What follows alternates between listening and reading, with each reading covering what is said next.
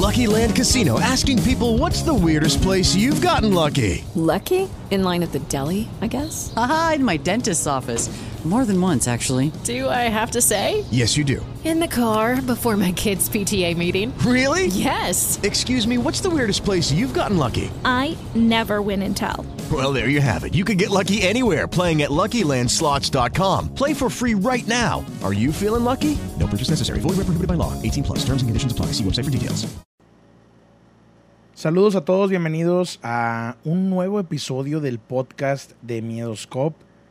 Esta noche tengo a uno de los colaboradores más, más antiguos de Miedoscope. Me da muchísimo orgullo, muchísimo orgullo presentar a Lu. ¿Cómo estás, Lu? Bienvenida. ¿Qué onda, Jules? Muy bien, ¿y tú? Muy bien, muy bien aquí. Este, ya con un nuevo capítulo de, del podcast de Miedoscope que es todavía como un poco experimental. Porque nos estamos saliendo del formato de Miedoscope que ya está bien Sí. eh, caladito, ¿no? Sí, ese ya, eres un experto. Pero Ya. vas muy bien, Julito, la verdad es que sí, está está súper padre toda la idea. Ahí la llevamos poco a poco. Y el chiste es conquist- conquistar el mundo como, como Pinky Cerebro, ¿no? sí, sí, pero la verdad es que sí está está súper padre. eh, y el hecho de que le agregues invitados lo hace dinámico, interesante. Este, está, está muy bien, yo creo que es la fórmula adecuada. Está chido, ¿no? Cada quien Sí. mete ahí su, su granito de arena al, podcast. Y este sí es un podcast 100%, porque ahora sí que lo hacemos fuera de línea. Y este con un tema ahí, entre comillas, preparado. Para que lo disfrute toda la gente. Así y vamos a empezar con lo siguiente, Lu. A ver, Em, México es un país lleno de leyendas, historias. La Llorona, el Charro Negro. eh, no sé si el Chupacabras es de aquí, creo que no, creo que empezó en, en Puerto Rico, ¿no? Algo Puerto así. Rico, creo, ajá, Latinoamérica, Puerto Rico, Ajá. no sé si en algunos estados surestes de, sureños, perdón, de, de, de Estados Unidos también, pero Ujú. sí, es- es- vaya, aquí lo hicimos nuestro, pero no es nuestro. Sí. Y el día de hoy vamos a contar una historia, vamos a estar eh, checando una historia de aquí de México, la cual, em, pues ahora sí que hasta película le hicieron. Sí, Hasta película le hicieron y yo no vi la película, para serte honesto.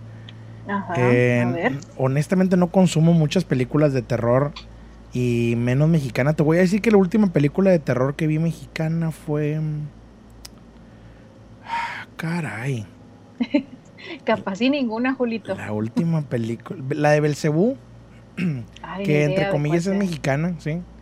Ajá. Este, que por cierto, fíjate que esa película de Belcebú actúa el, el que la hace de cochiloco, Ah, mi- mira, eh, Joaquín Cosío. Joaquín Cosío. ajá. Y después me enteré que la película de Belcebú fue escrita por un, un- un señor, un muchacho, un joven, como Ajá. quieras llamarle. Y él estuvo casado con una prima mía. Ah, dale. Entonces, qué locochón ese rollo, ¿no? De hecho, fui a su boda Ajá. yo. Este, está muy locochón eso y, y- de hecho, a ver si luego lo traigo aquí al, al podcast para que, para que podamos cotorrear. Eh, ¿Tú te acuerdas de alguna película mexicana de terror, Lu? Uy, bastantes. Bueno, yo, yo soy muy fan del terror. eh, yo sí, yo sí he visto películas de terror desde niña. Eh, obviamente creces con las básicas, ¿no? Este, El Exorcista, El Resplandor, Pero mexicana, mexicana, mexicana. etcétera. Pero mexicanas, fíjate que de niña yo vi las de Carlos Enrique Taboada, que era eh, obviamente las más populares, la de Hasta el viento tiene miedo. Uy. Después vi el libro de piedra, eh, Más negro que en la noche, y la que me dejó así como que más marcada, que no es tan de terror, pero que aún así es terror, es la de Veneno para las Hadas. Entonces, esas cuatro son las que, las que he visto así de, de terror, eh, que son así, este, pues se podría decir que las mejores eh, en, en cuanto al cine mexicano de terror. Oye, ¿por qué crees tú que ya no haya películas o tantas películas de terror en el cine mexicano? ¿Crees que el mexicano no le gusta el terror en, en- en películas? O... Mm, híjole, es que fí- fíjate que la cultura en- mexicana en el cine está muy marcada a, a ver eh, comedias románticas. Ajá. Entonces, yo la verdad es que desconozco si alguna película de terror en los últimos cinco años haya tenido éxito. No sé si, si más para atrás haya alguna otra, pero yo creo que a lo mejor por eso. Eh, yo he visto alguna que otra, así que me encuentro en plataformas y que digo, ay, mira, es mexicana, ni sabía. Ajá. Pero la verdad es que no, no, no es mucha la calidad, son los típicos jump scares, eh, pero nada, nada diferente. Ajá. Entonces, y, y adicional a que la gente busca más la comedia romántica, algo más pasalón, algo para, para pasar el día, este, algo que los haga reír. Entonces Ajá. yo creo que eso ya pasa, eh, eso también influye mucho en, en- a la hora de, de la taquilla, ¿no? Sí, sí, sí. Que una de las películas, aunque me lo vayan a tomar a broma, que estaba muy buena, era la de Vacaciones de Terror. Con Pedrito Sí. Fernández. Digo, Yo la vi cuando tenía siete años. en su momento sí te daba miedo, la verdad. La muñeca, ¿cómo no? La Sí. muñeca de las Vacaciones del Terror. Este, Ajá. pero bueno, hablando de la película mexicana o de la historia mexicana de, de esta noche o de este día, donde sea que estén escuchando este, este podcast, habla sobre carreteras en México. Y sabemos que en México hay muchas carreteras con historias muy, muy interesantes. Eh, hablando de, de historias, una que me han platicado mucho es la de la del camionero en eh, la carretera esta Mazatlán, el Espinazo del Diablo creo que se llama, Ajá. en donde han pasado muchos accidentes y un camionero dicen que, mm, que falleció en este lugar y se sigue apareciendo su espíritu pidiéndole a la gente que le haga el favor de darle un recado a su esposa. Y al momento Sí. de llegar con su esposa, pues ya se dan cuenta de que el señor lleva fallecido varios años, ¿no? Entonces, este, vamos a adentrarnos y vamos a meternos a, este, a esta historia en particular del kilómetro 31. Ah, ok. También otra película. Esa sí la vi también. la del kilómetro 31. Y vamos a estar comparando lo que te A acuerdas de la película con la historia que vamos a estar eh, platicando esta noche. Esta la, la estamos sacando de una página que se llama miviaje.com. Dice historia del kilómetro 31. A continuación nos adentraremos en la historia del kilómetro 31 de una carretera de México. Un punto negro cuyos accidentes están relacionados con fenómenos paranormales. Agárrate que vienen las curvas. Muchos acontecimientos extraños suceden cuando se circula por carreteras sinuosas y poco transitadas. Por la noche, bajo un- una torrencial tormenta o cubierto por una niebla espesa, como la carretera de Saltillo, por ejemplo, seguramente habrás oído hablar de la chica de la curva o de la visión de luces extrañas o extraterrestres en el kilómetro 31. De eso hablaremos a continuación. Para ello, nos trasladamos a México, a una carretera que se encuentra en una zona boscosa y con energías misteriosas. Cerca de la Ciudad de México se, deno- se denomina como el Desierto de los Leones. Sí. Allí en el kilómetro 31 suceden muchos accidentes y leyendas eh, apuntan a que no son casuales. Que por cierto, el Desierto de los Leones es un lugar al que yo he tenido muchas ganas de ir. No sé si has ido alguna vez, Lu. Nunca. No, no, no. Eh, pues es un de desierto no tiene nada para empezar. Es una zona es una zona boscosa, pero lo que más me llama la atención de este lugar es que tiene un ex convento. Ah, vale, sí, sí he escuchado de ese, de unos monjes. Sí, y, y la, la verdad es que, Ajá. híjole, está. O sea, si vas a hacer una película de miedo, Sí, ahí. eh, Ahí, es el lugar. ese es el lugar. Ese es el lugar. Ahí es un buen lugar para hacer una película de miedo. Es un lugar ya, ya antiguo. No sé si esté en funcionamiento todavía con los monjes. Me imagino que no. Este. Pero sí está medio creepy, la verdad. Digo, yo. Sí. La verdad es que. Pues sí le pensaría dos veces para meterme a este lugar, ¿no? Sí, incluso sí, sí es como, como tú dices, es muy curioso que, que le digan desierto de los leones, Ajá. porque pues no tiene nada de desierto. O sea, te digo, yo no he ido, pero por lo que he escuchado es que es, este, es una zona boscosa, o sea, en su totalidad, y que incluso hay actividades, o sea, que puedes ir a acampar, a hacer picnics, hay caminatas, etcétera. ¿Por qué se le llama desierto de los leones? Es que dicen que porque eh, por el convento Ajá. Precisamente, pero que con el tiempo se le empezó a llamar desierto de los leones porque una familia de apellido León gestionaba ese lugar ante la corona española el, a nombre de los frailes que estaban en el convento. Entonces ya se le quedó desierto de los leones por la familia esta que estaba ahí. Entonces ahí nada más como dato, dato cultural. Muy bueno, por cierto, muy bueno, por cierto. Este, y está muy cerca de la Ciudad de México. Muy cerca de la. Ciudad de México. Es un área pues verde. Que ahora sí que la raza de la, de la Ciudad de México agarra como para ir a de, de bicicleta Sí, qué y padre. alejarse, ¿no? Es como la carretera nacional para nosotros los regiomontanos. Sí, Salir, Si salirte, Santiago. sí, salirte de la ciudad porque, híjole, está, está cañón, ¿no? Ya no me falta que pongan un Oxxo en este lugar también. Y Este, las bebidas. ándale, ándale, unas bebidas y, y todo, ¿no? Entonces, eh, pues básicamente eh, esa es el- el- la entrada a esto, ¿no? Em, dicen, en teoría, estos eventos responden más bien a fenómenos paranormales cuyo origen se remontan a un cercano pasado. Dice el kilómetro 31 de una carretera repleta de misterios.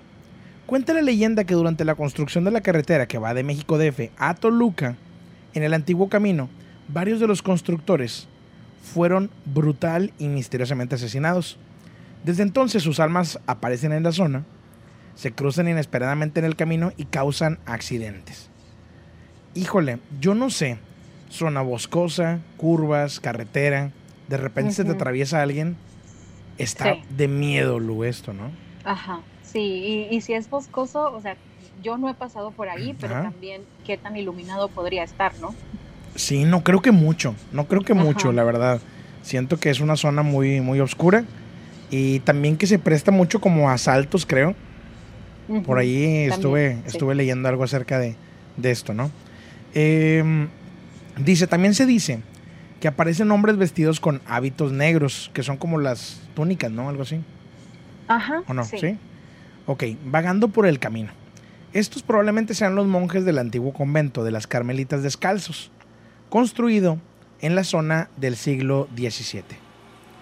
Esto no es de extrañar, puesto que alrededor de este espacio también existe una serie de leyendas vinculadas con supuestas prácticas que atormentaban a los monjes. Tanto es así que algunos testigos apuntan que todavía se escuchan gritos de lamentos y rezos de súplica. Wow.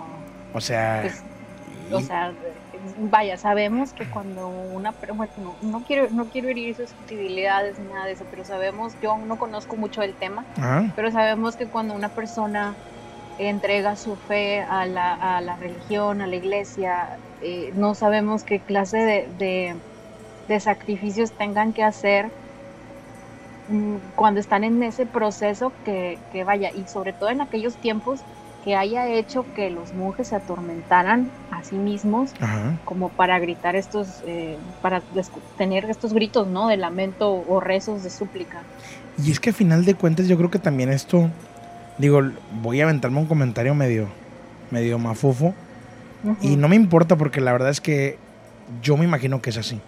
Pero los Sí. conventos y todo esto de las monjas se me hace que son como tipo sectas, Sí. este, para ser honesto. Digo, no, no, no, no te, no, no te exijo que compartas mi, mi, mi- mi sentimiento.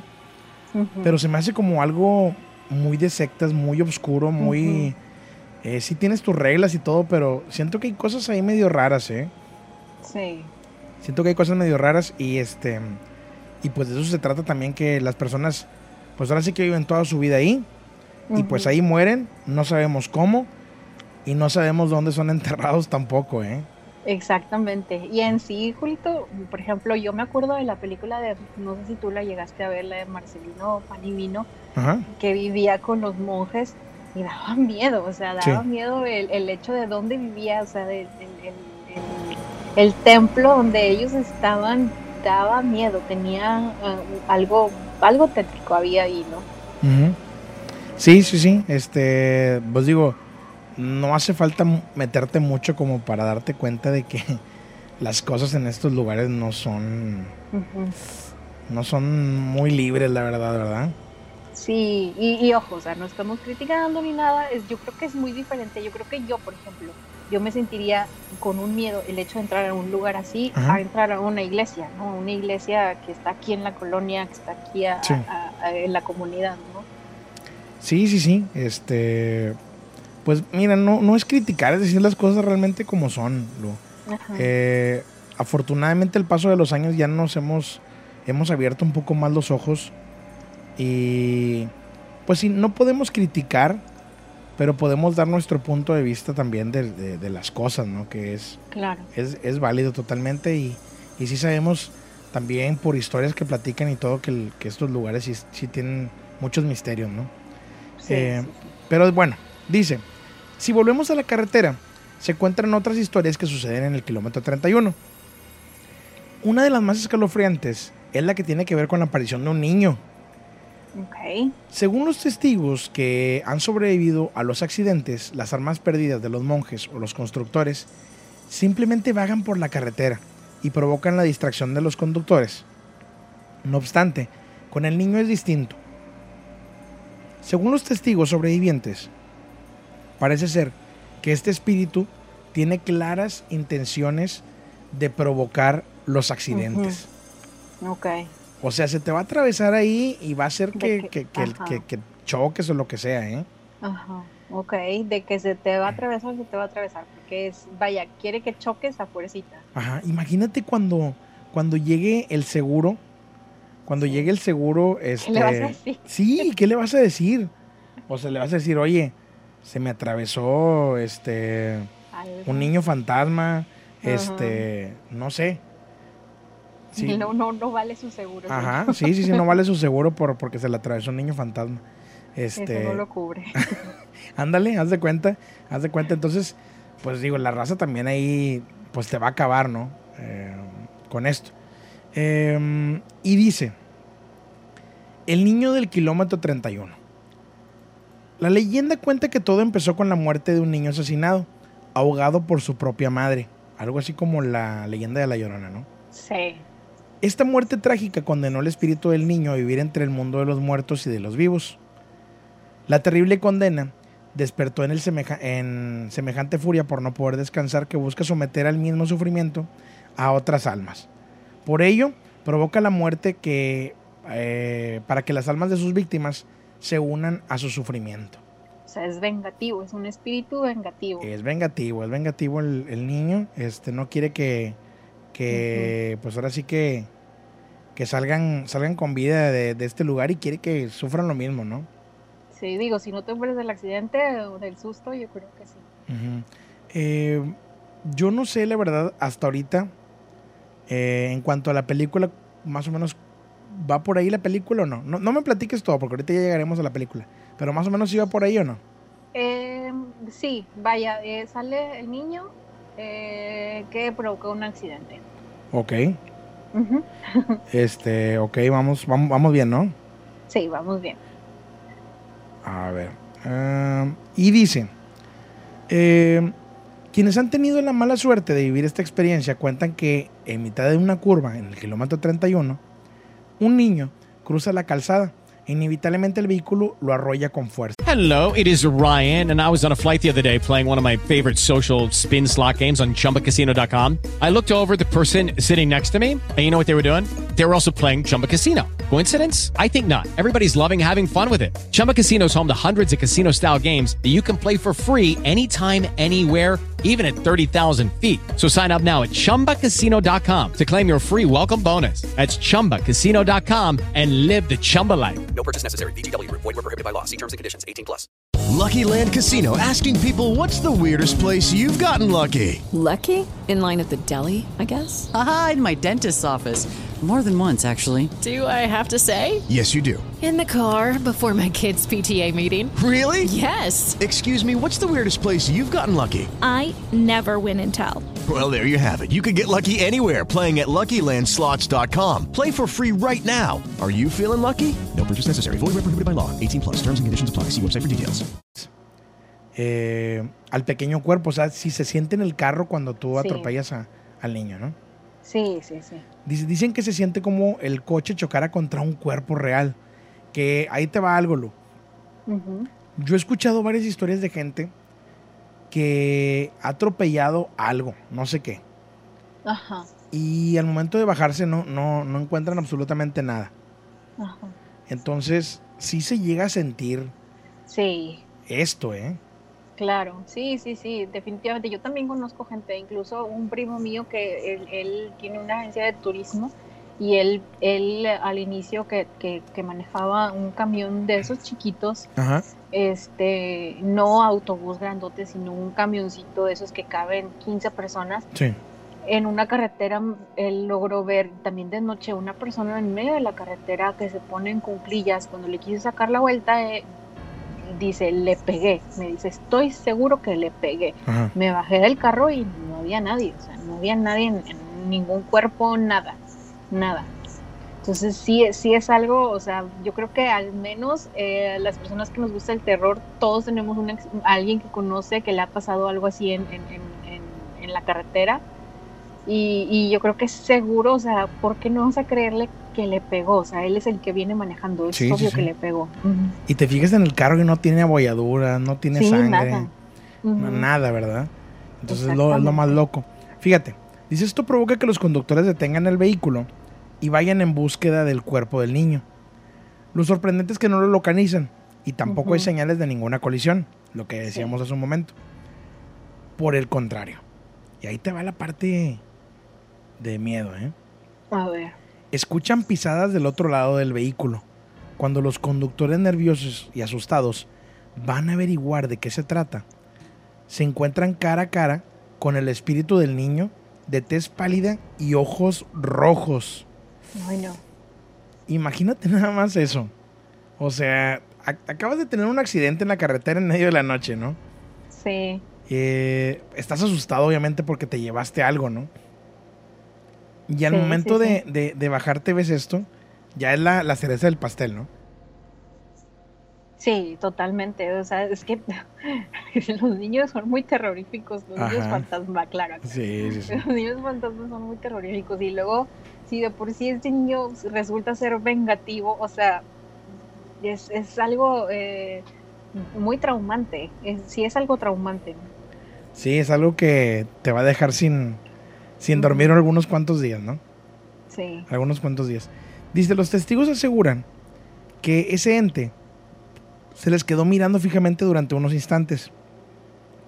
Y por arte de magia y frente a sus ojos, desaparece. Tras este traumático episodio continúan su viaje, pero a causa del shock no consiguen llegar muy lejos y terminan accidentándose. Cosa que también sí, digo, los niveles de estrés después de, de que te pasó eso y que viste todo, Ajá. no vas a estar al 100% Lu, Sí. al- en la manejada. La verdad es que no vas a estar al 100%. Si de por sí, no sé si te ha pasado, por ejemplo, cuando tienes un accidente de carro, Ujú. cualquiera, un golpecito, lo que sea, que siempre terminas con el collarín porque siempre se te, siempre te queda como un esguince y siempre te duele el cuello bastante el día siguiente. Sí, este, bastante. Eh, eh, vaya, te quedas traumado, no te quieres subir a los carros. No sé si te, ha- te- si te Sí. ha pasado a ti. Sí, de niña, o sea, de niña un accidente que no fue nada grave, fue algo muy pequeño, pero Ajá. me acuerdo que a partir de ese accidente, cada vez que había un semáforo en rojo, yo volteaba a ver si nadie nos iba a chocar por la parte de atrás, o sea, quedaba el trauma. Que sí, sí, te quedas traumado. Dicen, también dicen que quienes sobrevivieron a la muerte del niño, este niño los persigue en sus pesadillas, que no lo dudo tampoco. Después de haber Ay, no, conseguido y es haber visto eso, sí, claro que sí. Sí, Eh, las pesadillas es algo que, que está cañón, no vas a descansar en un buen rato sí, no. y obviamente vas a seguir soñando con el, con el niño. ¿no? Ajá, es que imagínate, dices, ya la libra, ya llegué a mi destino, pero todavía llegas, quieres descansar y se te aparecen las Ah, pesadillas, no, no pues puedes, no puedes, no puedes, no puedes, ni no vas a poder en unos días, la verdad. no. Así es. Dice, leyendo realidad, probablemente habrás oído alguna historia similar eh, cerca de donde vives. Son cuentos, leyendas o quizá- quizás historias verídicas que tienen mucho arraigo en la cultura popular. Por ello, la industria cinematográfica la ha querido aprovechar como fuente de inspiración para producir películas eh, de terror. Algunas de mejor calidad que otras, pero definitivamente con un argumento similar. Precisamente el cine mexicano quiso utilizar la historia de Kilómetro 31 y llevarla a la pantalla con un filme llamado así, Kilómetro 31. Sí. Dice, más allá de todo esto, no sabemos qué es lo que pasa. Podrían ser apariciones reales o ilusiones causadas por el cansancio, la sugestión o la tensión generada en la conducción por carreteras estrechas y sinuosas rodeadas de vegetación, con muy poca luz y con unas condiciones climáticas desfavorables. La cuestión es que no parece ser casualidad que historias con un argumento parecido existen en tantos lugares distintos del globo, como ocurre en esta ruta mexicana. Ahora, Claro. vámonos directo a qué onda con la película de Kilómetro 31. Lo. Explícame de lo que te acuerdas, porque obviamente la viste hace tiempo. Y Sí, yo la vi creo, una vez. y yo creo que es de esas películas que dices tú, nada más la voy a ver una vez y ya no. Sí. ¿Verdad? Sí, la vi una vez y creo que sacaron una segunda parte, pero ese ya no la vi. La verdad, creo que la sacaron, creo que 2015, 2016, si no me equivoco. Eh, mira, lo que yo me acuerdo eran de dos gemelas. Sí. Eh, eh, una de ellas conducía a la altura del kilómetro 31, como bien se sabe, pues una carretera solitaria, zona boscosa, este, etcétera. Y igual, y muy parecido a esto, golpea a un niño y se baja del coche pa- para ver, para ayudar a, esta, a este niño que ella ve que golpea, Ajá. Pero al momento de que lo está buscando, la atropella otro coche. Entonces, eh, es, eh, yo creo que ahí, no sé si, si esta trama en la película, la manera en la que ella tiene el accidente, sea parte de algún relato real. Y es algo que no menciona aquí en donde, en donde lo que tú nos estabas contando. A ella, al momento de que se baja, otro coche la atropella y eso, y eso lo causó el niño, ¿no? Por Ajá. así decirlo. Eh, ella creo que queda muy grave, eh, queda muy muy grave y creo que va al hospital, eh, no sé si termina en coma, muy herida, no, no recuerdo bien. Y su hermana gemela siente el dolor de ella, entonces hace cuenta que ella la, la, eh, siente como si le estuviera llamando telepáticamente, ¿no? Sí. Entonces ella eh, va a buscar, vuelve al, va, va al lugar este, al del kilómetro 31 de, de- en esta carretera y se enteran de que ahí han sucedido varios accidentes causados por el fantasma, pero aquí le meten a la, la llorona también. O sea, le Mm. meten que es por el fantasma de una madre que perdió a su hijo muchos años atrás. O sea, aquí le meten una mezcla de cosas. Se meten a la llorona, meten al niño, meten muchas cosas. Y dicen que em, creo que, que el espíritu de esta chica, la que, la que, tu- la que tuvo el accidente, Sí. quedó como que se encuentra como que atrapado entre el mundo de los vivos y los muertos. O sea, es una revoltura total de cosas. Es por eso que yo también dije, una vez la vi y una vez, y con esa vez tuve. Sí, sí, sí, digo, este, pues es una historia que, que a final de cuentas tiene que, que meterle ahí más cremita, ¿no? Para que, para que quede en el cine.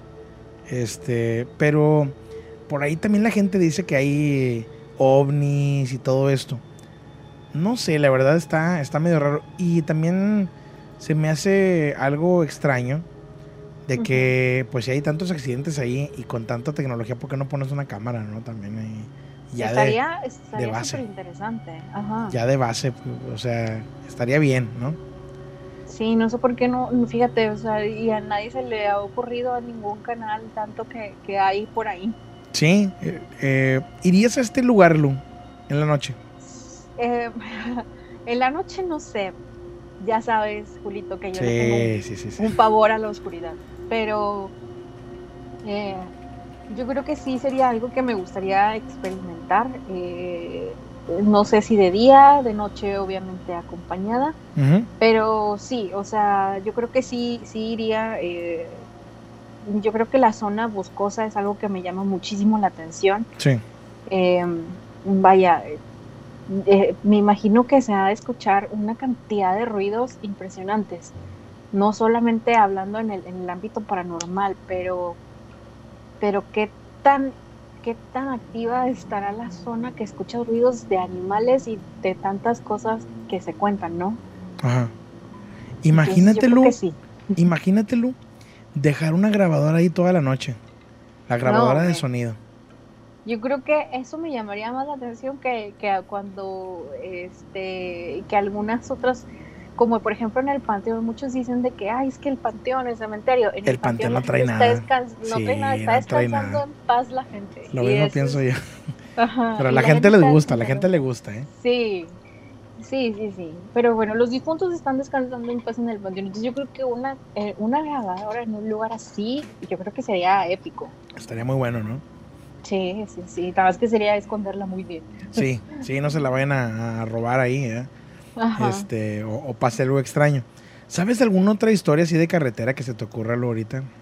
Sí, fíjate que me acordé de la rumorosa también, ¿no? La de eh, la de Baja California Norte, que es una, este, peli- vaya, súper peligrosa por las curvas y aparte por las leyendas que se cuentan.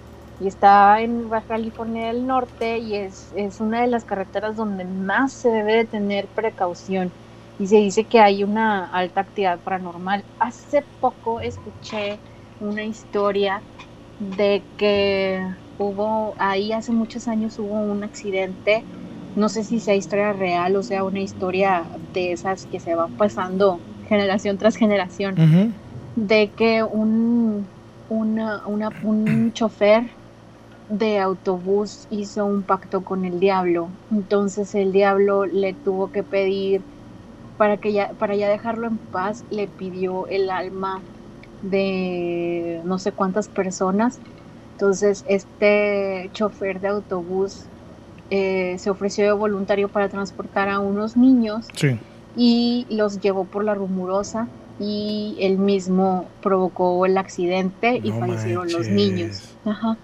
Y se dice que, que, que se escuchan las voces de los niños este, pidiendo auxilio porque pues este, se, se, se volcó el, el autobús, etcétera. Dicen que cuando ya vas por ahí se puedes ver a los niños o se escucha al- a, los niños pidiendo auxilio, etcétera. La verdad es que es una historia que sí me, que, sí me dejó así como que no manches, pobres niños. Este, Sí, pero, sí, sí, sí. pero sí está muy interesante. Yo creo que la rumorosa también es parte de, de las leyendas mexicanas, ¿no? Esa carretera. ¿Te ha tocado ir por allá, Lu, alguna vez o no? Fíjate que no, no, por ahí no, no he conocido. Estoy, estoy viendo ahorita en los mapas eh, este lugar. Ajá. Para allá, para la- que por cierto está la casa de piedra de este, que según esto era de Caro Quintero, ¿no? Ah, sí, sí, sí. La, la casa, la famosa casa de piedra. Y en este lugar está súper desértico. Y hay bastantes como cuevas, ¿no? Sí. Entonces me acordé también yo de una historia, no sé si la supiste tú, de un muchacho que se metió a una cueva en Estados Unidos. Y el tipo, pues no sé, hay, hay gente que le gusta meterse a las cuevas, ¿no? Entonces este tipo se, se metió a la cueva y ¿qué crees? Llegó un punto en el que ya no pudo salir. Mm, Quedó, se quedó atorado en esta cueva Qué miedo. y se murió ahí y no Sí. pudieron sacar el cuerpo. No, imagínate, o sea, sería... No, no, yo creo que es también una de mis pesadillas. Sí, de hecho, eh, si lo quieren encontrar, se llama John Jones y hay una foto donde se ven sus tenis ya como que el tipo pues ya muerto, ¿no? Y nada más se ven los tenis ahí saliéndose de este no. lugar. No lo hombre. pudieron sacar, no lo pudieron sacar. Este, está muy, muy, muy loco eso. Este, y también yo creo que deberíamos dedicar a lo mejor algún programa alguna vez a hablar de las, de las cuevas, ¿no? Que ahí también hay muchos misterios Sí. por ahí. Hay bastante, sí. Yo he escuchado una cantidad impresionante de historias de cuevas. O sea, yo creo que esa también sería sería muy buen tema, Julito, para otro episodio de- del podcast, para que para no quemar las historias y, y poder y poder tener ahí. Pero la verdad es que sí está está muy bueno esto de las cuevas. Sí, pero mientras tanto, ya para cerrarlo del kilómetro 31, Lu, A ver, ¿tú piensas que sea real o no? Sé honesta. mm, yo creo que sí. ¿Tú crees que sí? Que sí hay algo. Yo creo que sí hay algo. Yo Ok. creo que sí hay algo. Como, como se menciona en muchos, eh, en muchos lados. Eh, ya eh, se podría decir que son muchos testigos, se podría decir que son muchas casualidades de tanta gente que ha pasado por ahí, que, ha, que le ha tocado ver, que le ha tocado salir adelante y pasar sin ningún problema. a lo mejor y también el simple hecho de, de, de, escuchar a alguien que dice, no, yo pasé por ahí sin ningún problema, bla, bla, bla, pero sí se siente algo. Entonces yo creo que ya desde que se siente algo es, es porque algo hay, ¿no? Algo existe, algo hay. Entonces yo creo que sí podría decirse que sí. Yo creo que eh, eh, todas estas historias que cuentan de, por ejemplo, sobre todo la de los monjes, eh, la historia dice que ahí existía ese convento de monjes. Entonces yo creo que, que, que, a lo mejor estos espíritus todavía están ahí, todavía están ahí vagando, a lo mejor no hacen ningún mal, a lo mejor simplemente deben pasar a la gente, a lo mejor alguien desde la ventanilla ve un monje fantasma ahí parado en la carretera Qué y miedo. pasa y, y listo. Pero yo creo que sí, yo creo que sí. No digo que a lo mejor muchas veces influye el cansancio de ir manejando por carretera, el hecho de que se vea algo, o sea, alucine algo, o que a lo mejor también la, la- el, vaya, la, tanto, tanta zona verde también influya a lo Sí. mejor en que veas cosas. Pero eh, yo creo que sí, yo estoy como que en un 70-30, que sí. O sea, tú eres de la idea de que si el río suena es porque agua lleva, ¿verdad? Ajá, sí, Ok. Pues yo sí creo que hay algo por ahí. No sé si, si todas estas cosas, ajá. pero sí creo mucho en el que mm, ciertas personas eh, se quedan como en ese limbo, Sí, como en ese loop. Entonces, si, si mueren atropellados, mm, pues por algo fue, ¿no? Y, y por algo se siguen apareciendo en este lugar. Hasta Es que no se haga, hasta que no se haga algo para que trasciendan, pues obviamente ahí se van a quedar, ¿no? sí, sí, sí, totalmente. Y, Y, ajá. Y son demasiadas historias de carreteras, Julito. Entonces yo creo que cada una de ellas tiene ese, ese feeling, ese sentimiento, esa, ese presentimiento. ujú. Y, y, y esta que es la más, yo creo que es de las más populares junto con, con, la, con la rumorosa y la otra que mencionabas, el espinazo del diablo. Entonces yo creo que es por algo, ¿no? Entonces de mi lado sí es este, creíble. Ok, me parece muy bien. Oye, Lu, pues ya se nos acabó el tiempo, pero te agradezco muchísimo el que hayas aceptado estar aquí de invitada en el, en el podcast de hombre, Eh, a ti. Muchas gracias, gracias por compartir esta historia con, conmigo y con toda la gente que, que nos está escuchando en este momento. Y pues nada, nos vemos, nos veremos quizás después en algún otro episodio. Claro, Julito, cuenta con ello y de verdad que muchísimas gracias por, por la invitación. Estuvo súper interesante el tema y podríamos seguir y seguir y seguir y hablar y hablar y hablar, pero la verdad es que sí está, está todo muy padre. Está todo muy bueno. Pues muchas gracias a toda la gente, que tengan una excelente noche y recuerden que el miedo no tiene horario. Que descansen. En Sherwin Williams somos tu compa, tu pana, tu socio, pero sobre todo somos tu aliado, con más de 6.000 representantes para atenderte en tu idioma y beneficios para contratistas que encontrarás en aliadopro.com. En Sherwin Williams somos el aliado del PRO.